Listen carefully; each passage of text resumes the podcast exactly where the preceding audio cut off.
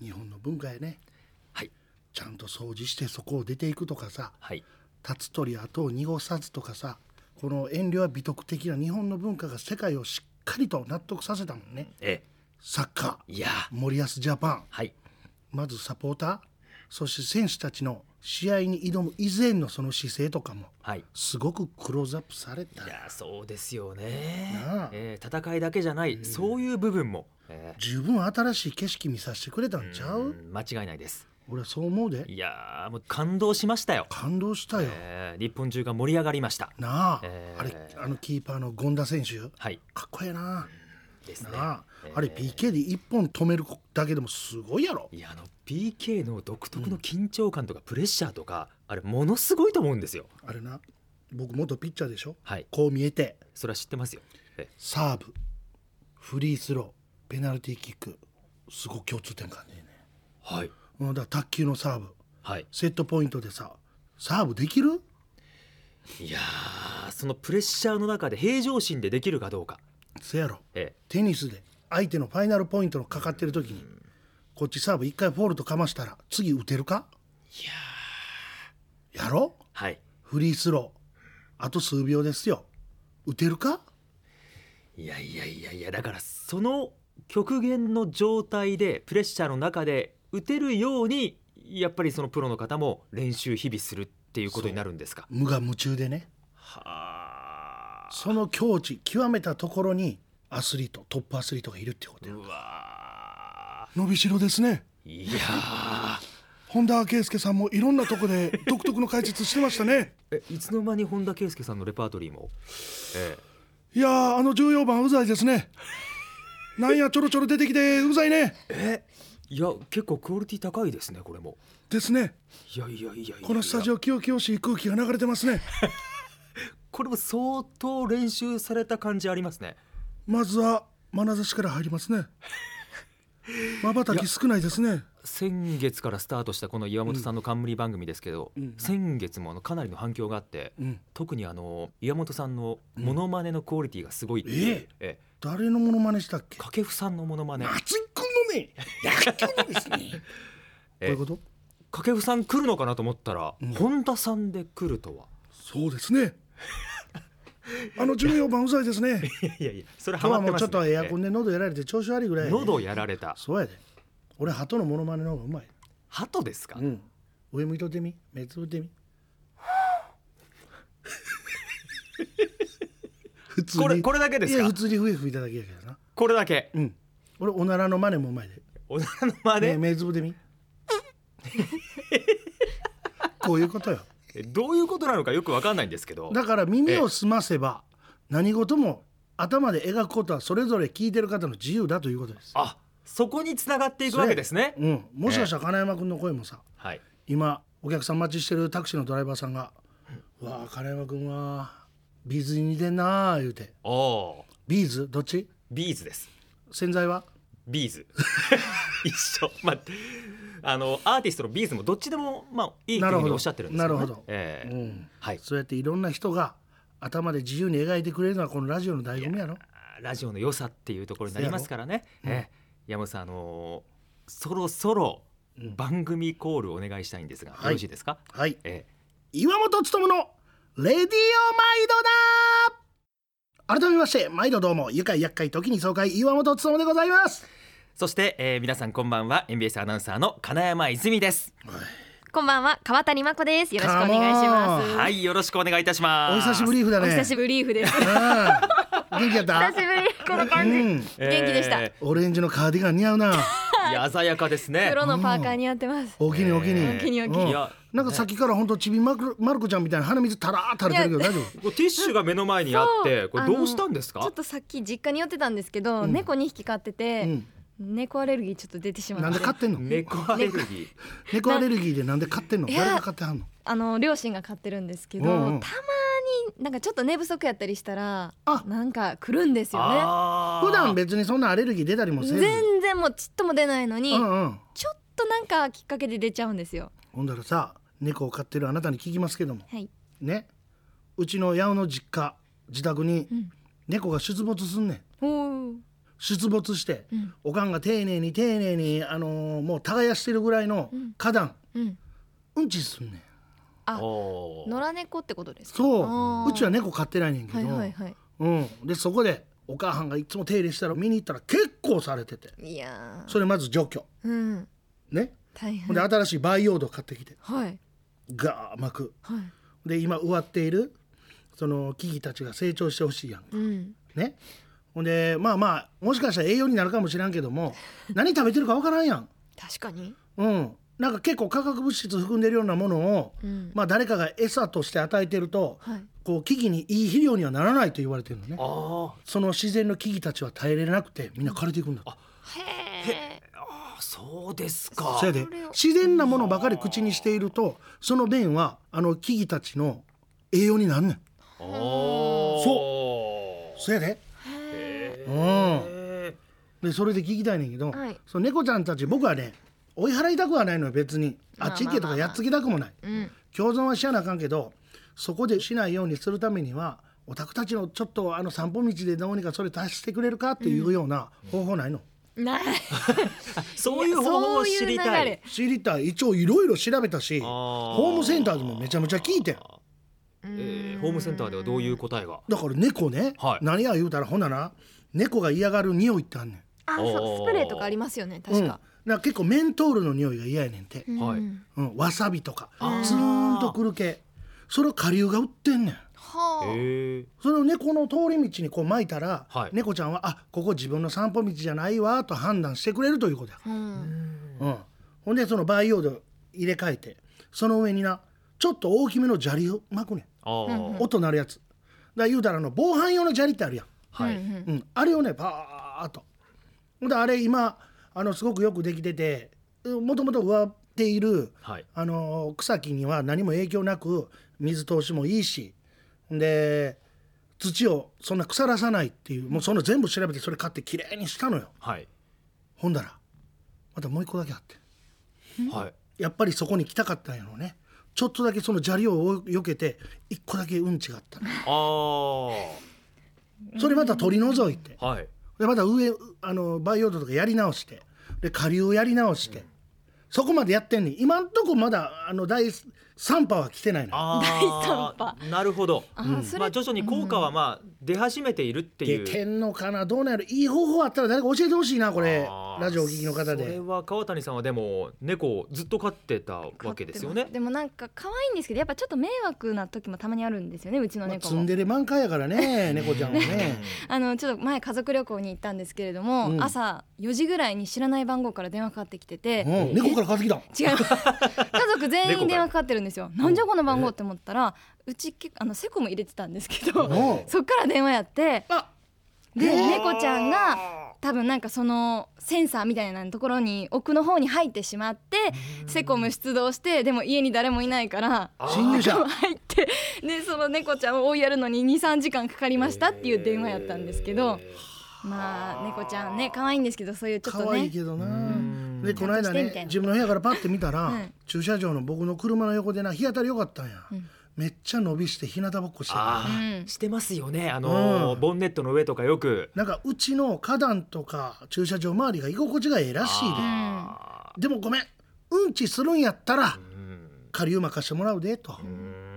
んうんメントールのねいい共存するにはみたいなそうですね、えー共に気持ちよく過ごすためにはどうするべきか、そうなるほど川谷さんが猫アレルギーというところかごめんならさいこんな話になりましたけれどもめっちゃえ花ー垂れてるで大丈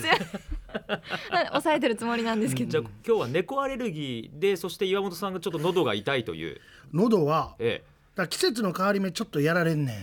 あーうんそれはえホテルでこうエアコンとか、そうそうあのヒーター、まあ、エアコンで暖房つけるやん、だかはいらそれがパーンと入った時にはちょっと年に1回こうやって喉がねあーチリチリってやってくる時あはいでそれとタイミングがいいのか悪いのかちょっと埼玉県のね税務大学校っていうところではい講演やらせてもらってお税務大学校、うんこれ税金の何かこう教え聞るこえは大学でしょはい、うんでも行ってそこの人といろいろ挨拶させてもらうともう税務に関する公務員的な就職を済ました人がはいそこで研修を受けている、まあ、いわゆる学校なんだだあからもう就職済みのえーあははいい、例えば税理士さんなのか国の機関に行くのか税務署で働くのか分からんけどもそういう研修をしてる人たちがはいいてすごい立派な行動であの斜めになってるやつあるやんはいうんあの学生さんたちがバーッと上の方までは連いはいなってるあれの下で喋ったわ税税についてですか？それが違うねんうん。税について勉強してる人なんだけど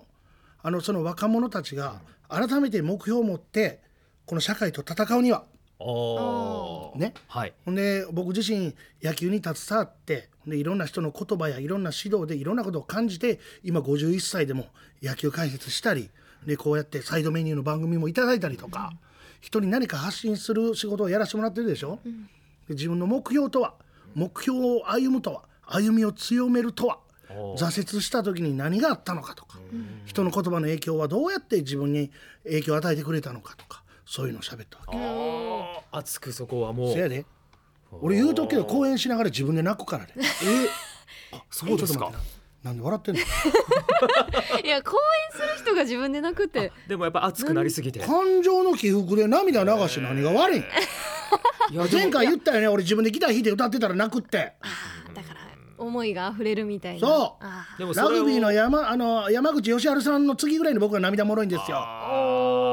あ知らんのにおお言うなよおおってじゃ上見ながら言いましたー。でもそれぐらいまあ熱い、えー、岩本さんだから聞いている方々も本当にもらい泣きっていう方々もね、まあそれはね、 ええもう見ててねまあ照れくさいちょうどね二十歳過ぎぐらいの若い人たちだったんで、うんはいあ10代の人もいました、まあ人前で涙を見せることがまだ恥ずかしいわあーもう僕ら今50過ぎたらさ、韓流ドラマ見て人目もう全然関係なくボロボロ泣いたりすんねん飛行機の中でも、はい、はいほんだら CA さんが「大丈夫ですか?」って来てくれんねん 言うたらそれ待ちよ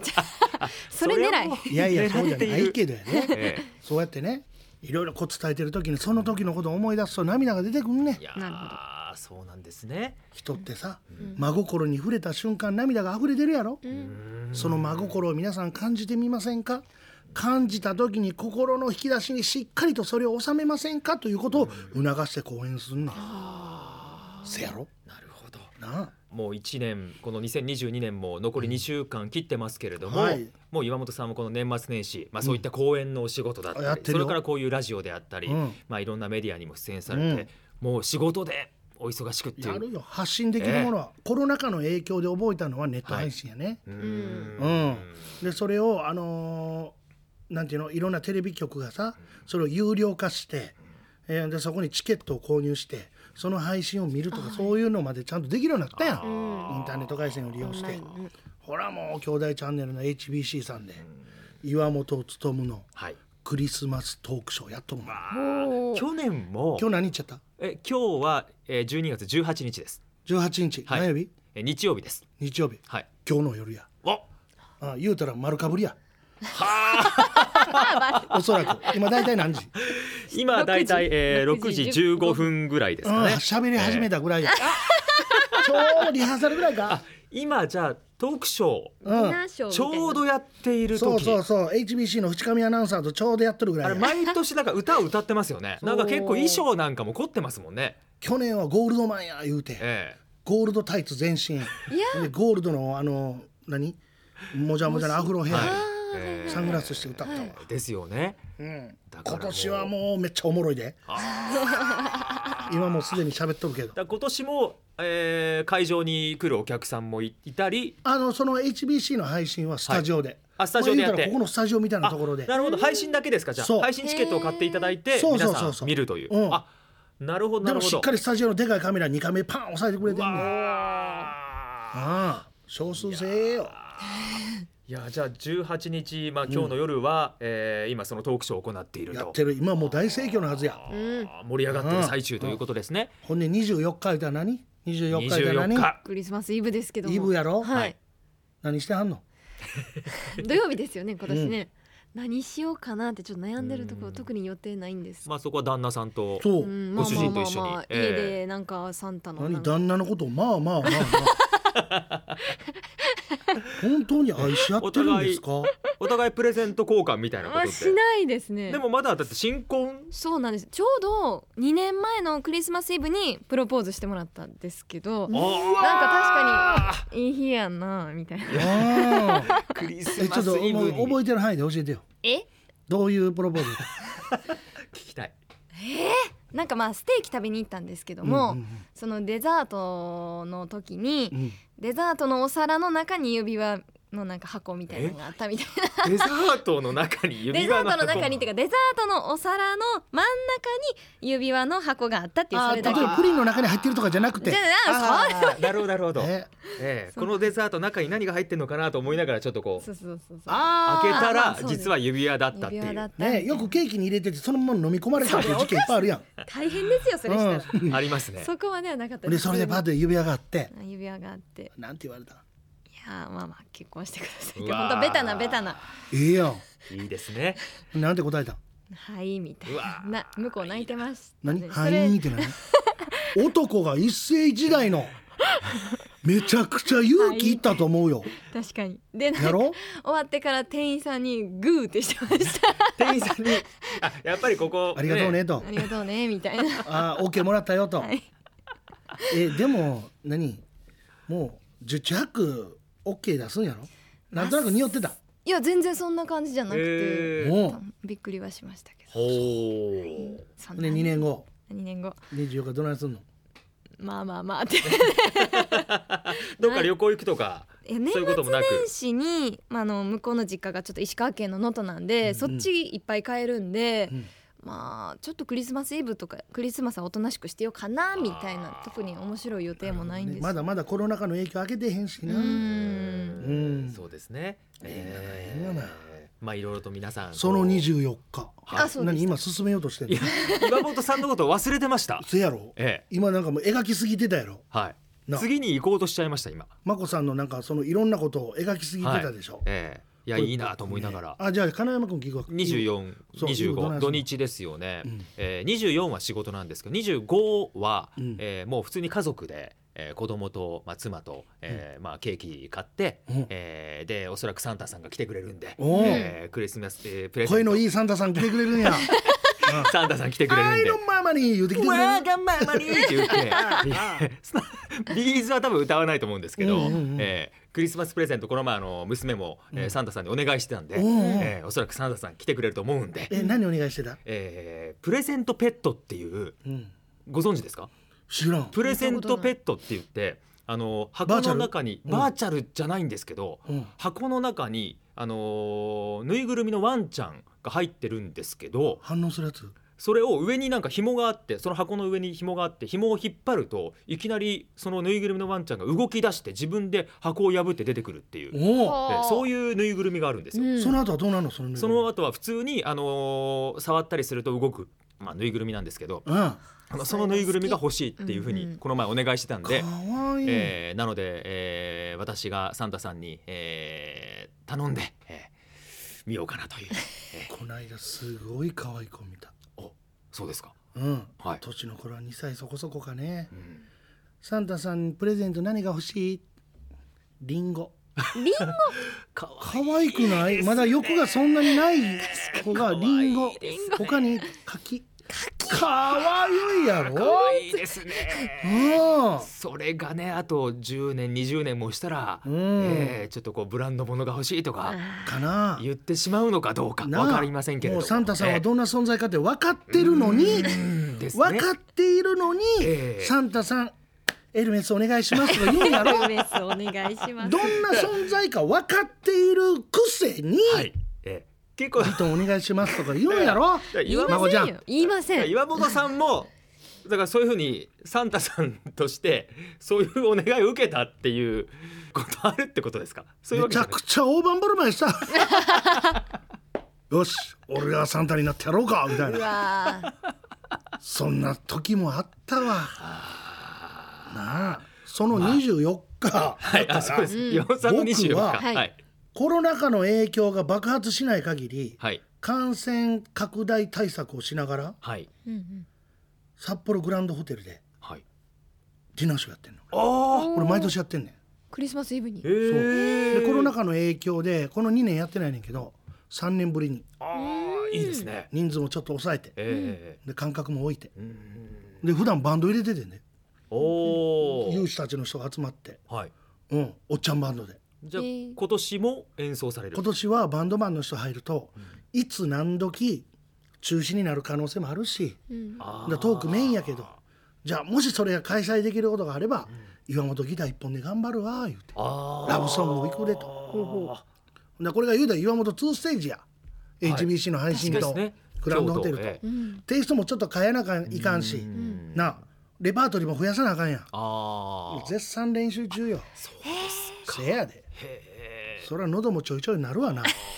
でも山本さんはうん基本的にあれですかそのビートルズの曲とか、うんまあ他のアーティストの曲とかうんをやっぱり演奏されるわけですよね。そうやねコピーやね自分で作るとかはないああこれからでも作っての、ええ一緒に作ろうかって言ってくれてる人おんねんあえー新地のはいギター数本バーって並べてる、はいでピアノも置いてるそういう生バンドまではいかんけど、はい多分行ったことああると思う行ねったことあるかもしれないです。アバンザの横の、はいうん、端っこのとこの、生バンド FG さんや FG さんうんへーはいあっこのマスターが「あ美馬さん」言うてはいあれあの森武さん大好きやあもうあのうちのアナウンサーとかもうみんな言ってますよ。そうそうそうそうそうやそうや馴染みあんねやであの私も美馬さんと LINE 交換うんうんしてまして、メールアドレスとかうんうんうん存じ上げておりますし、美馬さんがえ「ガンちゃんそこまで弾けるんだったらほんでガンちゃんそれだけ声量あるんだったら歌作ろうよ」って言ってくれえてえそれを言ってもらってコロナがバーンと広がったんではいまだちょっと行ってないんだけど時々ギターで分からんことあったらはい僕電話して聞いたりするのうんそうなんですか、じゃああの岩本さんのギターの先生でもある先生先生うんうんうんうわーこの間はねあのビッグフミっていうアーティストがいるんですよ、こんなでかあいの梅野選手とそかうそうそう中谷選手とか親交があるそうええね梅野君が音楽使ってるやんか、はいトラストはいあれあのファイターズの井口っていうピッチャーもあれであかんねんいつだってはい信じてるってあるやん、はいああれええそ歌やうですか井口選手あれギターでやりたくてでココード探してもないねんまだあいろんなとこ探してもほんで美馬さんに連絡して藤井のーはい「これちょっとコードどないかなりませんか?」って「ああ耳で作るわ」耳で作ってくれたんやいやすごいなそれうは、んほんならあの専門用語も入っとったらクリシェ言うてえクリシェへだんだんだんって半音ずつ下がるのあんねんえうん、でそれこうこうやこうやるんですかってできてんじゃんって褒め上手やえ今日ギター講座やろうよ あーそのギターの話も深くお聞きしたいんですけれどもあーねええでそういうねチャレンジとともにはい1年間ファイターズを応援してくれた、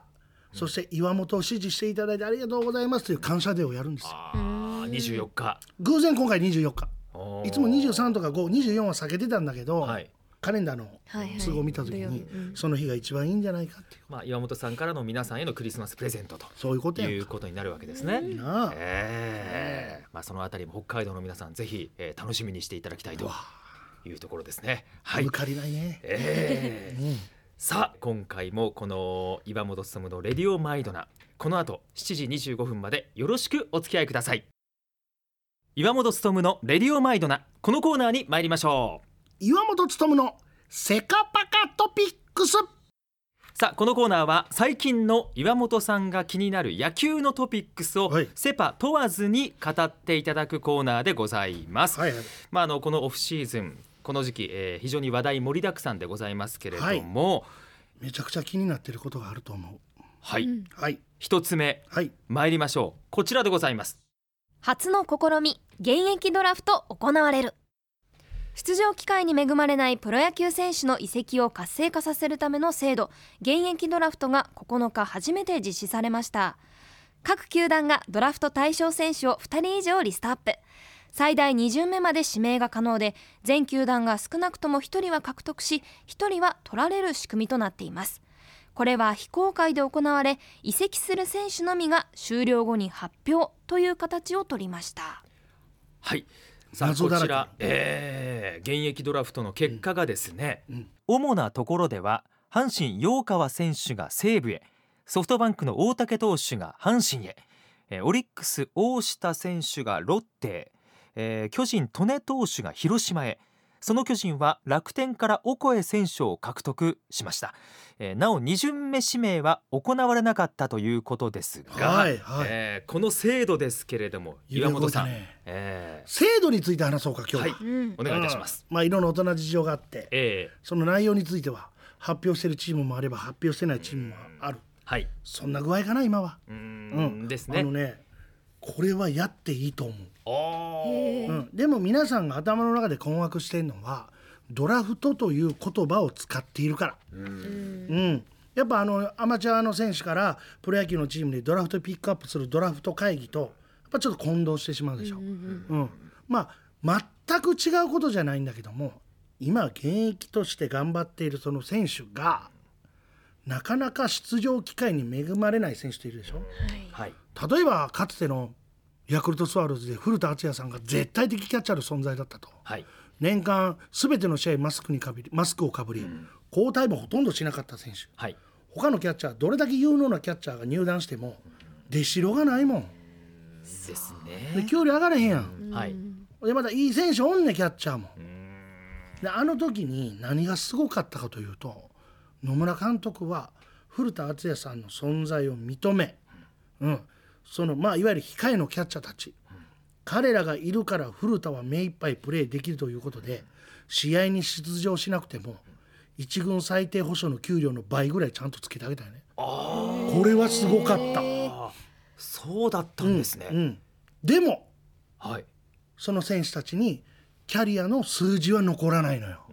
給料はいただいてるですねそういうことになりますよね、まあそれは一例でうんでいろんなチームで育成選手も含めてたくさんの選手を抱えてるチームあるやんかなそこで試合に出れんって死活問題やねやっぱり野球選手になった以上は一軍の試合に出ないとっていうところですもんね。もうだってえ金山君も話を追いかけててさ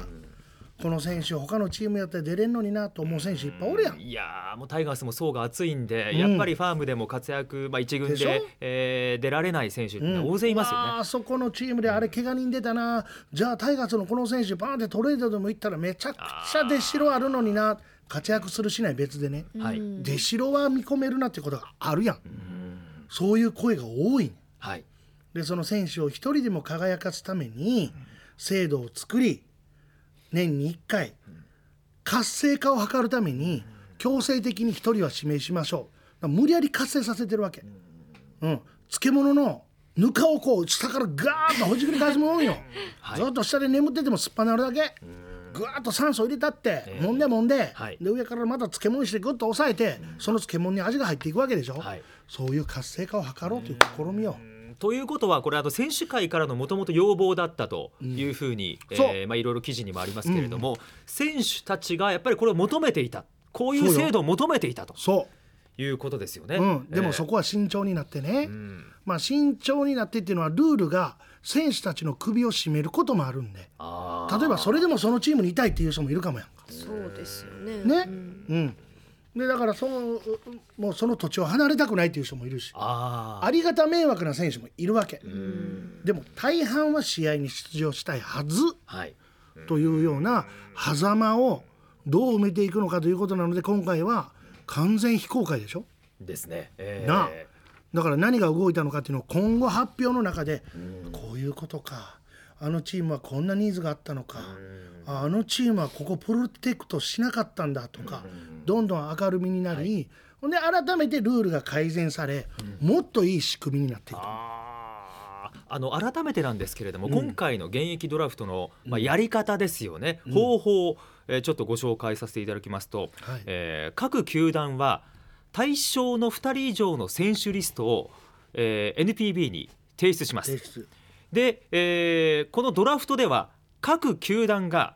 獲得希望の選手を議長に伝えます、うんで獲得希望の選手が最も多く集まった球団順に暫定の指名順を決定で同じ数の場合は今年のドラフト会議の2位指名の順番と同様公式戦順位の下位球団が優先されますで指名順位1番目の球団 A が希望した球団 B の選手を指名すると次の指名権は球団 B に移りますで以降も同様に選手を指名された球団が指名権を獲得していくと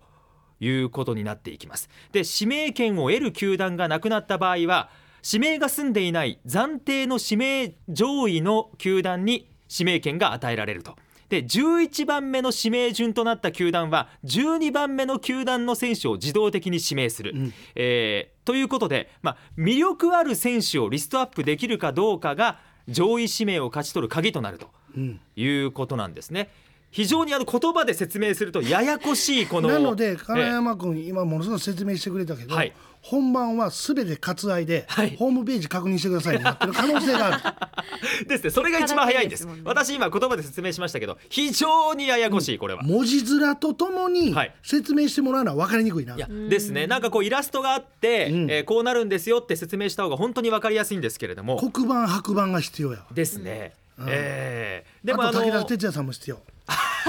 現役ドラフトはくれーい金八先生が必要と1いう巡目えとー2巡目がくれーいえーそれもあのモノマネのレパートリーにあったんですかすみません今日ちょっと喉が悪いからあんまり似てないやろいやいやいやいやでもあの思い切ってやられるのはさすがだなとうん雰囲気い雰う囲気やえー感じがするんですけれども。でもこのドラフトはいい制度やと思うよあーあのつまり他球団がうん欲しいと思ういい選手を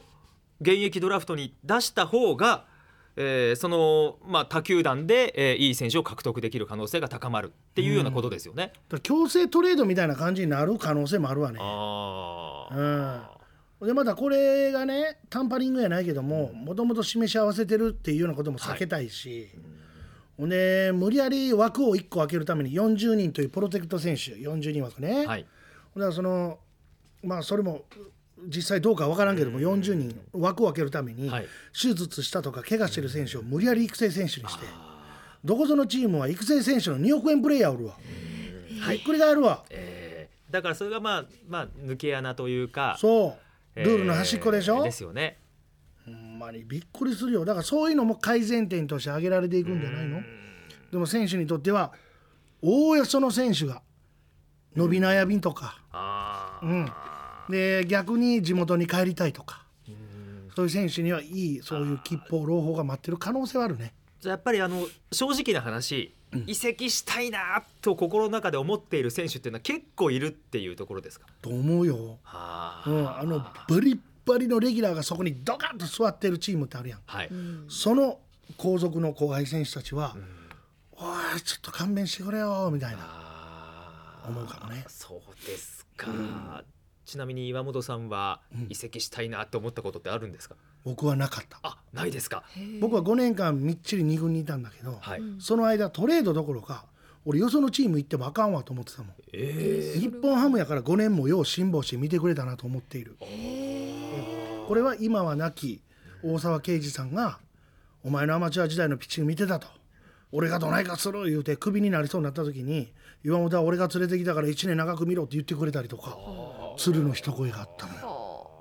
ー、そうでですそういうのね後から聞いても燃えるやんほんでやんちゃな野球青年が聞く耳を持った瞬間に今までの指導者の言葉も回答されていき投球とはこういうことかにたどり着き技術が改めて成長していくっていう自分がおんねんこれ公園で有料のトーク やで貯金箱置いとくでこれ500円チャレンジ入れてもらうでいやいやいやねえいや岩本さんはまあじゃあずっとファイターズで頑張ろうっていう思いでいたうんでわ最け後です僕ね、 FA 権取れてはい辞めたの、で FA 権行使するためじゃなくてファイターズで FA 権を取れた選手だという自分に誇りが欲しかったあ最後無理やり取らせてもらった、うん、ベンチにいいから登録だけしてくれーあ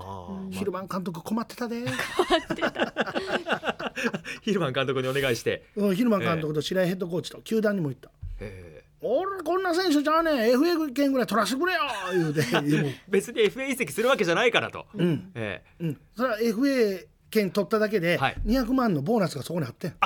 そうだったんですかその代わり成績なかったら僕すぐ引退しますから言うててだかあらあそんな会話もあってえだからもう今もっとうるさいやっちゃなとりあえずベンチ入れとったるわ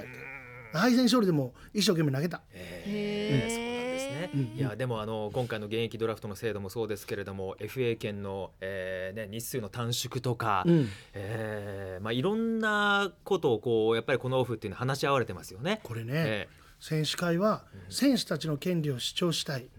でやっぱ12球団のフロントはあの野党側は安くいい選手を長く雇いたいわけやんか、これって労使交渉でずっと話し合われてること、はいで僕も選手会の役員をやったことがあってで日本ハムでは選手会長やりました、で選手会の役員もやったことあります労使交渉出席しました、はいうん、でその時にいろんな選手の権利をねどんどん訴えてで時にはほんだら折衷案取りましょうよとか時にはこれは譲れませんわもうこれをずっと繰り返してるわけあーでモデルケースがアメリカにあるからはいうん、でも向こうはアメリカとは事情が違うんで分かってますと人種の違いや合衆国とそして日本と、うん、全然取り組み方も違う合衆国はどの国籍でもチームに入れるからメジャーリーグはね、日本は日本人登録と外国人枠があるうんそれでそんなん言われてもっていうようなお互いがごもっともな話はいである時海外進出がすごく出たよ選手たちが、はい野茂さんをはじめ、でそれを引き止めたいと、そういうことを歌うと世論を味方につけてそのまま出ていく選手が多かったのよ。でなのでそれを防ぐためにって僕がねこれフリーエージェントの権利とかは日本のプロ野球でルール決めていいんですかって代表者の方に聞いたの、12球団、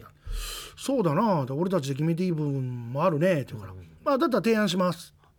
ほんで一瞬選手会の人がドキッとしたはい勝手に俺提案するもんよおおーうん、あの今9年ですよねって FA とこれやっぱ長いのはもう皆さんもう分かってますよねとだったら FA で海外流出されたら痛いんだったら1年前出しで国内 FA 宣言あーそれで8年で海外の FA 権持つ前に FA 持っていく人もおったからはい海外にその前に複数年契約でガチッと捕まえたらどないでかおお12球団 OS の人がいい考えだねはああじゃあ岩本さんが提そうや案でして国内と海外で分かれたってことですかそうそうあれ1年前倒し言ったの俺あすごいそうだっそたんうです言かうてから3年以上かかった、あそれでも3年かかったうん、なんで岩本がそれを押しまくったかというと FA がすぐそこにあったから で3年ぐらいかかったらもう潮時やいやいやいやいや潮時いやいやいやいやうん怪我もしても大変ボロボロやった、ねあれがもうちょい早うにパン決まっとったら岩本はもうもう一軒家建っとった うわ裏話やないやーでも岩本さんもそこに尽力されたともう一個裏話で言うと、その時に僕がパーンって折衷案出したら選手会側の弁護士がパンと俺を制したはい「ダメそんなん言っちゃダメほうお前何言ってんのダメだね声ちっちゃいのになんであかんの後で説明します何言ってんねんと思って聞いてたら選手会が雇ってた弁護士さん名前は出さんけど、はい話をまとめたくないねんどうもえだから完全に勝ち取りたいわけ、全てを8年にしたいわけ9年だったら FA をあー前倒しの国内とかじゃなくて海外と分けいでえうんこれまとまりそうやでまとめちゃダメあともう一つ弁護士屋さんは戦いたいねん喧嘩したいねんえあもしかこれ俺の主観やで勝手な主あ観主観じゃあまあ代理人とかあの弁護士とかこう入れればいいっていうもんでもない話はあるという、うんええほんであのインターリーグ交流戦も全部交渉のとこおった、あーうん、ほんでプレーオフも全部あれ携わった案いっぱい出した、はいうん、ハンディどうするのかねハンディ一一生つけるのかとか僕一個言ったのはじゃあそれねプレーオフやるのいいですけどもし優勝したチームが他の5球団全部に勝ち越したら文句なし優勝でええんちゃうんですかあーそれもいいね完全優勝っていうフラッグ作りゃいいやないですか、そこまで判断したんやそういうね面白みをつけたりとか、日本で作れるルール作りまへんかとかいろいろ言ったんやでこうやって半ばそれをまとめようとする岩本いるから次の年から選手会の役員委員外された、そうだったえんですかひどいいやいやいやでも岩本さんみたいにはっきりとこうものを言ってくれる人がいないと交渉人やからねあーだから、まあ、そういう存在ででも岩本さんは、まあ、役員の時はあり続けたってことですよね、何うかをん必ず重言って宝してくれる人もいれ、ば、岩本すぐまとめようとするからとか言う人もおんねやっぱ中には、はうん、いやいやいやいやそういうことやね、でもあのこの現役ドラフトの制度も、えー選手会がこう、ね、要望してようやく実現した、そうえーもっと良くなる制こ度やと思う、とですので,、えーですねこれから、えーさらにブラッシュアップしていく可能性もあるとそういうこということになりますね。はいはい、続いてのトピックスはこちら来年3月エスコンフィールド北海道いよいよ開業へ日本ハムの新球場を保有運営する株式会社ファイターズスポーツエンターテインメントは2023年シーズンに開業するエスコンフィールド北海道の観戦座席概要を発表しました最大3万5千人収容できフィールド上の試合とコンコースおよび外部のエンターテインメント要素の連続性を保つことでスタジアムの内外が一体となるさまざまな観戦を楽しめるということですまたエスコンフィールドおよびその周辺の北海道ボールパーク F ビレッジでは飲食物やグッズの販売など全店舗がキャッシュレス化し現金は取り扱わないそうですはい、えー聞こえはええこと連発やろいやなんーか楽しみですよね楽しみに新行ってみたい球場、うんプロ野球の近代感染型やいでやーまあこのエスコンフィールド北海道の開業が近づいてきたということになりますけれまどずも、キャッシュレス化はいこれはもう今現金使うことあるいやほとんどなくなりましたねなくなったよねカードとかもう携帯でピッて初め不安やったやんうんあのーまさに今日あの現金持ってなくて僕もあのもうキャッシュレス化でほとんど、うんうんあのーあもう財布もうけお財布携帯というか、はい携帯使って、えー会計するんですけど、うん今日まさにうちの社食でうんご飯食べようと思ったら現金なくて、うんで食べられずにうんで思わずあのーレジのところでうんあのこれ携帯であの生産できます会計できますかって聞いたらいやできないんですっあらあていうことーで取り入れてこるれまだあの金山君はい今ちょっと MBS の赤っ端を喋 ってる確かこのに世の中でびっくりするキャッ人多いシュレス化なってない MBS をさらけ出したねそうなんですなので僕はあの早くうちの社食もキャッシュレス化して歌ほしいよんです歌よそういうのは言いたいんですよ、カーこれドもダメカードもあの一応プリペイドカードみたいなのは使えるんですけど、うんあのそれも自分たちで現金で購入して目の前にあの自動販売機があるんで社食に、うんそこでプリペイドカード購入してそのカードは利用できるんですよ、なるプリペイドカードは何世代か前やからそうですよねめっちだかゃら昔 これ多分思ってる社員多いと思いますキャッシュレス化してほしいっていう社員、思ってる社員のせいにせんと金山泉の言葉でいかんかいうんうん、えーこれいやい言やうこことれなはもう絶対もう、えオールフルに使うからもいうやえですよね あのもうあの岩本さんもだって現金ってどうですか今使えますかほとんどですよねうん、ええあの街のコインパーキングぐらいかな、ああーまあれこはれうちょっとん、それでもクレジットカード呼んでくれるけど、はいはいはいうん、あの電子マネーも呼んでくれるとこも増えてきたけど、やっぱあれはねちょっとアナログに近い生産機が置いてあることが多いうん小銭が多い、まああの確かにこうまあちょっとこう機械に苦手な方とかうんはうん現金じゃないとダメなんだっていう方もいらっしゃるかもしれないんですけれども、うんうんうんうんやっぱりキャッシュレスってすごく便利で、便利やな、えー楽だあなとっていう便利だけどいええくら使ったか把握しなきゃダメやね、まあああそうですね、うん、えー、どんどんどんどん使っちゃう傾そ向うそうにあり頭のますか中らがねちょっとボケちゃうわ、えー言っちゃ悪いけどいやでもこの球場がキャッシュレス化すごいね、うん、まあそれだけ今度は、そうスマホ端末が大切やっていうことが大切になってくるあーそういうことになりますよだからね、紛失しても被害があの最小限になるようにあのチャージ金額も上限決まってたりするやん、ああはい、ねうんでもあのクレジットカードのクイックでピュンって払うやつとかは、はいね登録してたらまあまあ上限でかいでええまあポイントもたまりますしね何かなとねあ本当に便利な世の中ですよね、うん、まあそういう、うん便利にしていくと、はい、それとねうん、観客が最大3万5千ってなんか負に落ちる3万5千ちょっと少ないかなっちっちゃいですかねていう感じですかやろうんはい近代球場で新しく作った球場なのに3万5千まあ東京ドームなんか4万人以上はまあ入りますんで、入るいや5万近く入5る万近く入りますよね、うん甲子園もまあ5万近く入りますんで、うんえでしょーはい、で京セラドーム買って一番上入れたら相当入るうーんね3万5千にしたわけあれだけ広大な土地に作った球場ではいなぜ3万5千えはいはいはい、多分空席が目立ったら恥ずかしいからあえてちっちゃくするいいとこついていー、るおお、うんなるほど違うんかなおーすごいかつってて僕も聞いた話をうん一応ファイターズ OB としてほんだらもしかしたら3万切る球場だったかもっていうぐらいやねちっちゃすぎえーまあでもそのねアグリメントでねいくら以上っていうのはあるかもしれないけどなんかそんな話も出てなぜならば平均を見ると3万前後なんだって。あもう去年までもうんほんでトピックスの試合で4万ーでも数えるぐらいなんだって。あー、うんだったらうん3万5千にして3万弱ぐらいだと満員に見えるやん。ううんんで満員は何が起きるかというと選手のモチベーションがマックスうんうんはほんだらパフォーマンスレベルが上がるい成績が良くなるうん一層人は来るうんほんでそのチケットにプレミアがついていく確かにこの好循環を持ちわけよどうよあれ戦略やろこれえー商売のまあ、空先がちょっとこう見た目で目立つよりも、うんやっぱりこう観客動員数が少なくてもぎっしり埋まってる感じの方が、そうんやっぱり選手そのういうイ皆メさーんジもをつけてねえーモチえモチベー全シてョンをが好循環させるという狙いあーそその後客席増えるかもやけどね、あー、うん、これ分からんよえー僕も中に入って構造全部見たわけじゃないんで、うんうんいやでも本当にあのサウナとか、えーまあ、ホテルもあったりなマあンションもあったり、うんえ多目的の施設がいっぱいあるえだからボールパークだね、えうーんそのボールパークもあら世の中騒がしょるで はいありましたホームベースからバックストップまでの距離が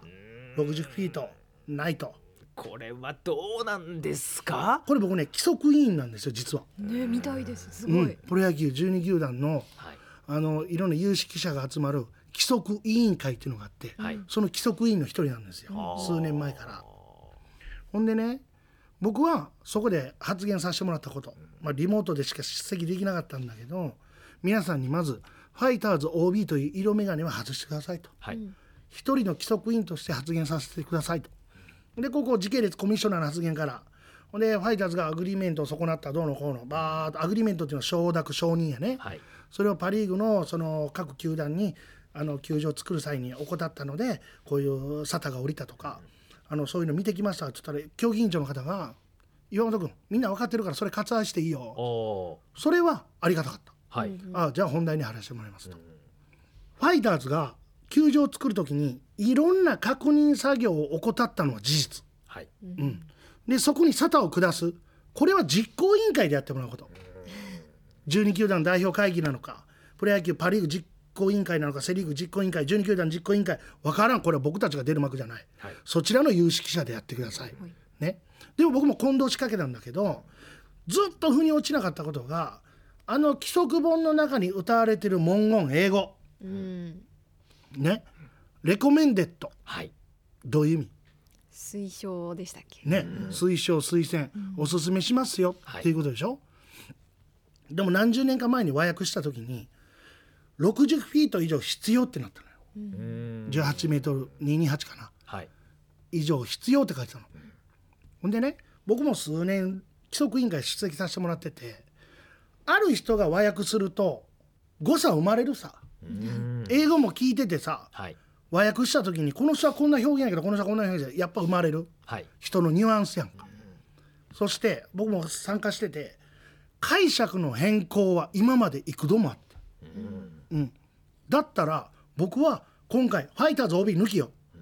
レコメンテッドって歌ってる「レコメンド」っていう言葉があるのになぜそれが推奨じゃなくて必要なんですかどこにニード書いてるんですかハウトゥーありますかそうしなければいけないとかありませんよねとほんである人がでもその時に和訳した人は何かもう18メートル必要な事情があったんだろうとそれはファイターズはその18メートル必要と日本語で歌ってる部分を守らなかったことにやっぱ非はあるとそれ実行委員会の話ですとそれは分かりませんと、はいでもこれルー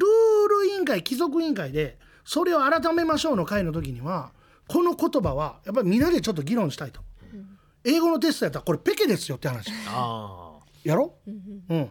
でその時の人がニードあの必要としたかもしれないけど今現在誰が見ても推奨ちゃいますかと、俺それ押してんーあーほんで僕は言ったじゃあ1 8メートル以上必要な根拠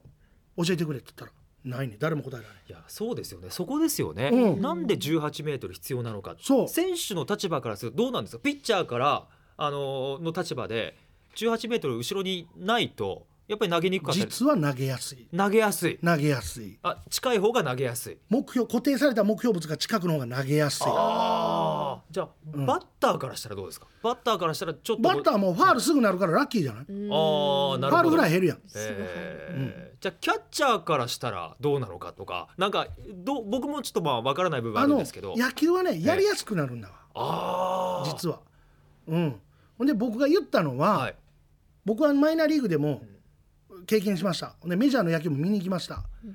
で実際メジャーは18メートルない球場だらけなの30球団中28かな、はい、ほとんどですね、でしょほんでそれもそれで試合が行われている160試合以上行われているその実績があり何ら問題ないと、あーね、でそういうこともありますとはいで言っていて僕の感想は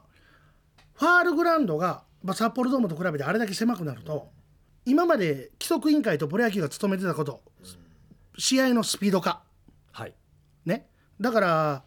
申告敬遠とかいろんなルールが加わっていったでしょ、はいはいだな何を言うてるんですかと球場のサイズ狭いとはいベンチと選手のコミュニケーション圧倒的にスムーズだとあー何よりもアンパイアとベンチのコミュニケーションがはい圧倒的にスムーズで試合の展開がめちゃくちゃ早いって俺言ったのまあ本当にまあおおよその人うなずいてたよえーまあ、距離が近いわけですからねうそのあたりはスピーデメィーにできリるットがこんなにあるのにだったらこれを機にねファイターズが実行委員会でちょっとミスがあった認めたはい謝罪もしたそれはそれでも沙汰をやってくださいとでも規則委員会としてはこのレコメンデットという言葉をしっかり和訳して改めましょうと俺言ったんよはい、で実績があるアメリカで、えほなその人は何でもアメリカに合わさんでええとーいやいやいやいやだったら国際ルール化なんかやめようぜってなるやんだって申告敬遠とかうんあのーコリジョンルールとかそれ全部あのアメリカに合わせてそうルールを変えてきたわけじゃないそでうすか。ほんでなん解そ釈こだのけ変更してきたわけやろ、えなんでこれだけダメなんだになったわけよそうなりますよね。なった、で、俺リモートで失敗したな思ってはい。まあちょっと仕事の都合で行かれへんかったんやけど、俺そこに行っときゃよかったなああー、リモートだとちょっと伝わりにくいっていうところもね、確確かかに。にえ熱量がねちょっとねーでも、根拠がない、はい実績があるうんほんであの安全性も何ら問題ない、はい。ほんで昔よりもバックネットの強度とかも強い、なんか問題ありますかっていう話これは僕の個人的な意見僕もあの個人的な意見で一塁側のファールグラウンド、三塁側のファールグラウンドどんどんこう狭めてお客さんの数増やしてるのに、なんでバックネット裏だけその距離保たなければいあけでないんもだっねてフいうェアグなラんかからベンチまでの距離もなんかあんねん、あるんですあかんねんあん一ね応ん。あんねん一応あんねんでもあのーレフト側とそのライト側のフィールドシートどんどん作ってますよね。作ってる作ってだからるどんどんファールあれグラウはンド内野のの向こうとかいろんな規則があるあるんですか。でもほとんど推奨やでへ外野の両翼もセンターも推奨の域やんえ。いやーあちょっと違うあの英語使ってただってあのーね、えーレフト線ライト線のもう奥の方とかほとんどファールグラウンドがないようなところもあるじゃないですかフィールドシートで。うんだからそういうふうにフィールドシートをどんどん作ってるんだから、うん別にバックネット裏だって少しぐらいうんこうファールグラウンドみ小さくなったってこれ何ら問題ないんじゃないかなっていう。ほんなら甲子園とええ東京ドームなんであんな広さ違うんやとそれが OK やないかえーだっていろんな球場があってやっぱり面白いわけじゃないですか。これここっから僕基礎金じゃなくて個人的な意見ねはい。そうやってメリットがこれだけあるのにかたくなにその18メートルを守らなかったであのアグリーメント、はいあの承諾などを得る段階を踏まなかった、いそれはそっちでやってもらっていいんですけどそれを混同しすぎて、もうレコメンデッドは推奨ですよと、はい。うん、強く言ったの。だからまあ大前提としてファイターズにもちろんは非はあるところはあるけれども、それはそちらでやってくだえさいーまあ、その問題とは別で、うん今回の改めましょうって言ってですよね。うんええそういうことが起きたからこれはい分かったことであって、こっちはこっちで改めましょうよと、うん、それとねもう一個市場で言ったのはい。世界一のボールパークと歌い世界のねいいとこ取りの球場ができましたと今はい95%できたと、そこにメスを入れる一生いわくつきの球場にしますかとプロ野球関係のこの有識者の人たちの判断で一生いわくつきの球場にするんですか寛容になれませんかってこれはファイターズ OB として、言ったはい。でも本当に川谷さんも球場に行ってこうより選手に近い方がこうあの選手の臨場感とかだって汗とか見える可能性だってあるわけですよ確かねに。そうです会話とかもね、いやだからそういう本当いろんな球場があっていいと思いますし、まあ、うんもちろん本当にファイターズがそういう確認作業を怠ったっていうことはもちろん悪いね悪かったこそとうではそあれりはますけれ準球ども団実行委員会でね、代表者会議で、はいもう罰金でも何でも今後これほうれん草の義務を怠ったらあきまへんでっていうようなことやりゃいいし、はいでも球場はねこれはもう海が出たところで、うん、でもプレーには問題ないと、はいだからもうその規則ブックねこれ解釈の変更は、うん、考え直してくれてええやんですね。済む話やん俺間違ってるかな、うんいやいやいやいやあの私もまあ同意見なんで関すけ西エどリアのタクシードライババーさんみんなめちゃくちゃうなずいてくれてんじゃん、えーなあだから個人的な私もね、そんで思ねにいなろりんなます人けいれるども中でね、もうその新しい球場に、はい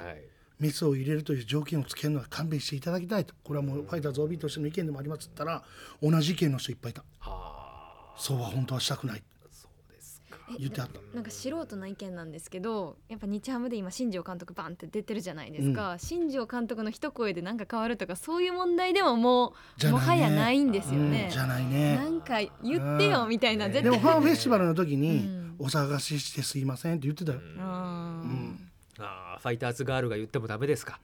え聞いてあげたいねうんえ、ファイターズガールがキツネダンスを踊りながらダメ言かってもダメですかやっぱり、ええ、流行わから語ん大賞にもなりましたけれどもね、うんまあそのあたりどうなっていくのかということですけれどもそうえー、キツネダンスで思い出しましたけれども山本さん、あのー結構キツネダンス踊ってましたよね、えー、今シーズンですか踊あっれてやまろし試た合終よねわってからやろえじゃあなあれなはい釧路の球場ーはい日没コールドゲームになった時に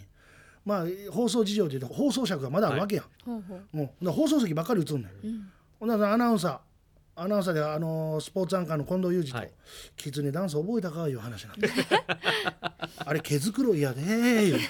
あ腕をこうさするよう なそうえー体洗ってるみたいな感じですよそねう、えーうんあのゆ近藤裕二がやったらなんか町の銭湯で体洗ってるみ たいなえーそんなで話もあったはい、えー来シーズンもエスコンフィールド北海道で、えー、キツネダンスは見られるとはいいうことになりますね。はいはい、以上岩本勉のセカパカトピックスでした。さあお送りしています岩本勉のレディオマイドナ。はい、えーメッセージたくさん頂戴しております。嬉しいねご紹介してまいりましょう。はい、八尾市のラジオネーム隣のすずめさんですかねありがとうございますおぎに八尾市といえば天童よしみさんか岩本さんかというく らい岩本さんは八尾市民の誇りでおすぎにおも ろい中にもビシッと意見を言ってくれるのを期待しておりますよーと嬉しいなーもう八尾市民の代表というか、まあ、八尾出身者でいうと岩本さん、いやーもう何を言ってますのえーこれ隣のすずめさん、はいこれ俺の甥っ子やえ そうなんですね嘘です嘘です二人の反応良かったねえーってなりまこしんたなよ。に肯定してくれるから照れ隠しで言っただけやん本天童当かよとしみ思いさん会まいしたいた。わちょっとあー MBS の力で合わしてくれへあんのこの前弊社の四ちゃんテレビに、うんえー出演していただきましてそういう時ブッキングしてよあーあやっぱりお会いしたいですかあの八尾当た出り身と前いようことで大レジェンドですもようレジェンドの方もううんね一緒に歌なんか歌えたら俺もうしびれ倒すわもう、なうん、天童よしみさんが大阪の八尾に豪邸を建てたという話を聞いて、はい俺も八尾に家建てるって頑張れたんやもんあそれを伝えたいのよ豪豪邸とはいかんけどもいやいやいやいやちょっあとのええ家建てたわ、じゃあ MBS にあの天童よしみさんがいらっしゃる際はうん、山本さんにご連絡します俺飛んでくるでえあのマジで俺大好きやからあいやお会いしたことはないねんまあそうなんですかそなんか八尾の会とかないんですかうないないあないですかうんえー、桑田真澄さんも忘れんといてや桑田真澄さん西山修司さんも忘れんといてや、ええはああとすごいはなジミー大西さんつ忘れんといてやあええすごい、うんこの辺りは八尾出身と八い尾うのこと英雄でのす方々ですよ、ええはいでは次のメッセージいきましょう、はい、千葉市ラジオネームアスリート学ぶさんからいただきましたあはいりがとうございます、岩本さんに質問です、はい今シーズンのオフは中日がトレードを盛んに行っていますが、うんうんうんこれまでの動向をどう見ていますかああ二遊間どうなるんでしょうかといただきました確かにこれね、ええ俺この間税務大学校の人にも言われたあ中日のトレードが盛んですけどどう思いますか、ええこれはねチームを変えようとしてるの立浪監督トレードで獲得した選手が活躍だけじゃなくその選手がチームの中にどんなスパイラルを起こすのかってことああケミストリーや化学反応よ夏風 が流行ってる流行ってる、ええ全然歌詞違いますけれど もねあのーでもこれ大型トレードというかあったビねッグネームのトレードですよね、うんうん中日の阿部選手うとんいや楽強天の打なんて出ると思っってなかったやろ、ええ、中日強打選手ベイスターズ砂田選手、うんええ、交換トレードほんでマスター阿部とはいその涌井やろですねこれでも本当野手2人を出してピッチャー2人を獲得したってうんやっぱりピッチャーを取りたかったピッチャーを強化したかったっていうそういうもあ思るいし、うんあのこの味のあるピッチャー36歳のベテランと27歳の油の乗ってるピッチャー左ピッチャーを取って、えー一層伸びてほしいピッチャーがいるんやろね。あうんーあ相乗効果的ほなんで安倍にしかり京田にしかり、出された感強いけど欲しがられたんやと思うよ。あーでもそこの空いたスポットは若い選手がどん横に取りに行くので相乗効果が生まれるうわそういうチーム内活性化を生みたいという狙いやね。ーうんいや京田選手には頑張ってほしいなって思いあるんですよね。キャプテンマークつけとってつけてなかった、えつけてなかったっけ、新人王を取られ新人ねそう石川県出ー身で、あ石川県出身。はいおうのと私も石川県にいたので、うんその新人王を取った時わーってなったんですけどちょっとねなんかうーんあっーてね名前そのが、後ねはちょっとこう聞こえなくなっちバッティングゃなうんかマでコもさんはスーパー擬音やな、新人おった時にわーってなったんやけどその間うーんラジオ聞いてる人何のこっちゃ分からへんでなんかねなんか活躍ができなくなってしまったってなんか生々しいからちょっとうーんって素言っ晴ちゃいらしましいた。で最後に知らんけどって言ってくれて知らんけど知ってはいあまれすけ流ど知ら行んけど語ね大賞ノミネートっていうかまあちょっトと嬉ップしかった10になりましたけど、ジャニーズ WEST ええやろ、あ歌ありますうね。ん、なんやかんや知らんけどで知らんのかーって歌中に歌あ中そに突こっか込らんでですか。いやそこからじゃなだからい。そこからじゃないけどそれをきっかけになのか若者がよく使うようになって関東エリアでもめちゃくちゃ使われるのいやだからあの関西エリアで仕事してるともう日常茶飯事じゃないですか通やもう普通じゃないですか知らんけどもうんだからなんでえこれが流行語なのかって最初そういう今更みたいななんかありますよね。アンパン食うて牛乳飲んだらうまいで知らんけどこんなもんはいはいはい実際美味しいそう使そうそう山本さんだってもうだってね、うん子供の頃から使ってたわけですよ、ね。ってたよえもう電話受けたら知らんけどえ電話で。そんなわけないやんええ知らんけどなので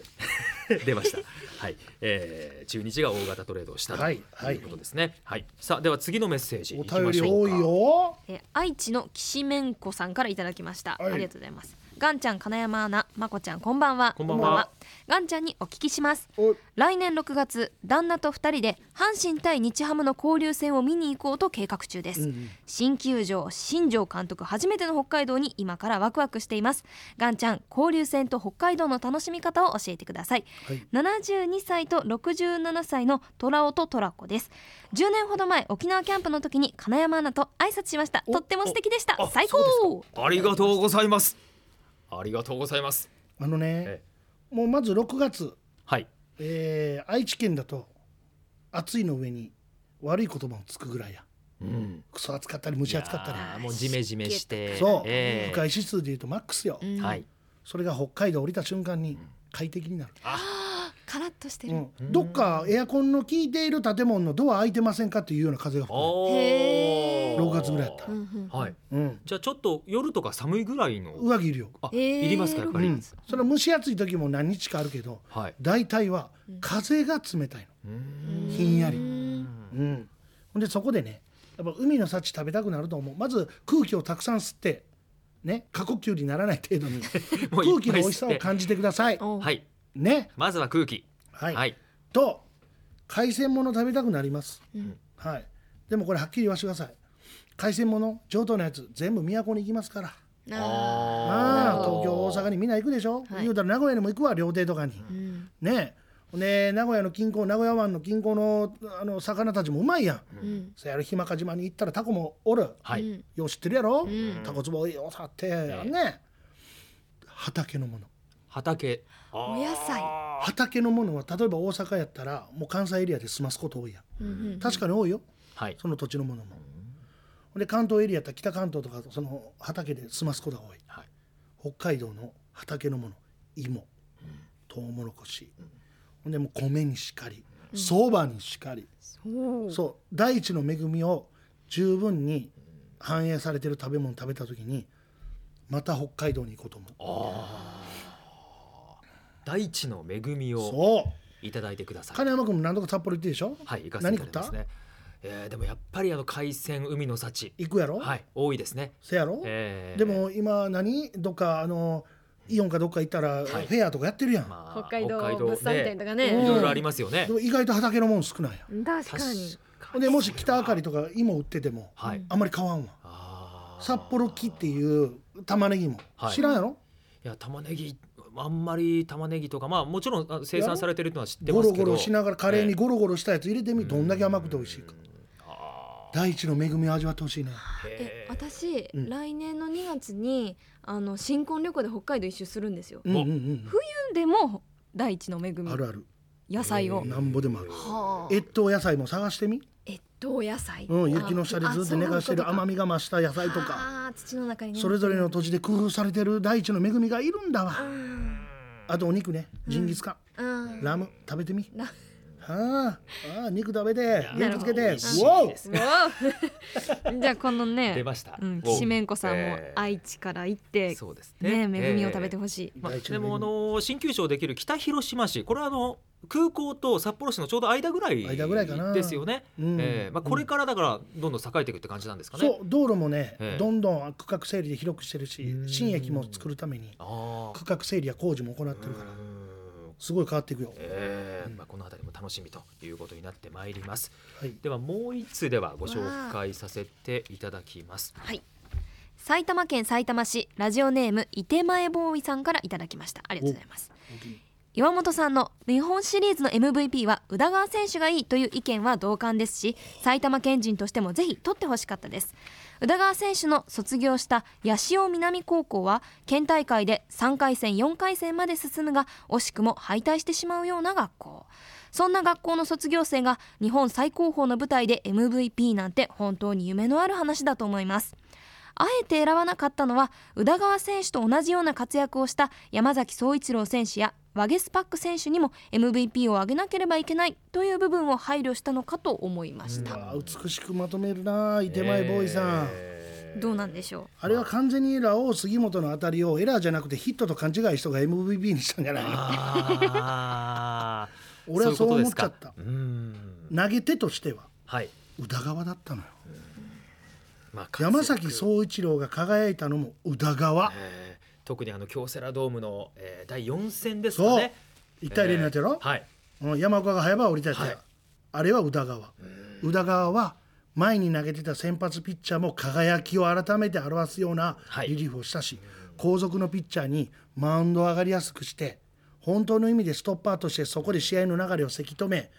仕事をしやすいようにしたんだって、あれがあったからオリックス優勝したよねあーだって三振を取りたいという場面だったんで、もうあそこ思い切って変えたって中島そ監督う、うん話して監まして督がね、えー三振取ってきてくれっつって三振取れるピッチャー何人おるかっていう話ですよいやーすごいですよね、そう考えると。そう宇田川がいたから、はい総一郎が輝いてワゲスパックが